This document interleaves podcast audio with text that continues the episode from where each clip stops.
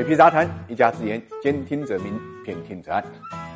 一场疫情呢，使得全球被迫停课的学生人数呢不断在增长。到了四月中旬的时候啊，一百九十五个国家呢宣布或实施了学校的停课，十五亿儿童和青少年的学业受到了影响。那么就在各种学校考虑下学期是否恢复线下授课的时候啊，欧美多所这个拥有百年历史的高校呢，却陆陆续续传来永久关闭的消息。你说有着一百七十四年建校史的麦克莫里学院，一百五十年的旧金山艺术学院，一百一十九年的富兰克林。林大学等等。据统计啊，截止到今年七月，美国呢已经有三十三所大学呢宣布永久关闭，一百零七所大学呢永久停课。这个数字呢还在不断的增加。除了美国之外呢，英国有十三所大学由于现金流的危机呢濒临倒闭。那么值得注意的是，那些幸存下来的高校日子同样不好过。根据预测呢，受疫情影响，包括西北大学、密西根大学、伊利诺伊大学等在内的美国十大呢联盟名校将累计呢亏损超过十七。亿美金，甚至连最财大气粗的哈佛大学也因为新冠疫情，在二零一九年到二零二零年度呢，损失了四点一亿美金啊，而且亏损趋势还将持续到二零二零到二零二一年财年，那么预计呢会达到七点五亿美金。大家可能不知道，与国内大多数高校属于公办性质不一样，欧美许多高校呢都市场化运营的，需要自负盈亏。这是新冠疫情的出现呢，使得各个学校获得的捐赠呢大量的减少，关闭校园之后呢，住宿费这些社会。服务收入呢也不再存在了，这给他们带来巨大的经济损失啊！有意思的是呢，在欧美高校出现财政危机的时候啊，英国政府没有帮上忙，美国政府呢却直接帮了倒忙。英国政府呢曾经以各种附加条件为前提，承诺将以预付学费的方式呢向英国高校呢注资二十六亿英镑。但相比英国教育事业呢，这个疫情期间总亏损大概一百九十亿英镑的损失，这笔钱呢实在是杯水车薪。而美国七月六号宣布呢，针对国际新生入学的政策就是申请二零二零年秋季入学的国际新生，如果仅通过网课学习，将无法获得签证。就算已经在美国境内的学生，除非转至呢线下授课的学校，否则也必须离境。尽管这个决定后来被美国高校联名告上法庭，但是国际新生想入入学美国依然不是一件容易的事情。那大家要知道啊，国际学生是欧美大学的主要收入来源。在英国呢，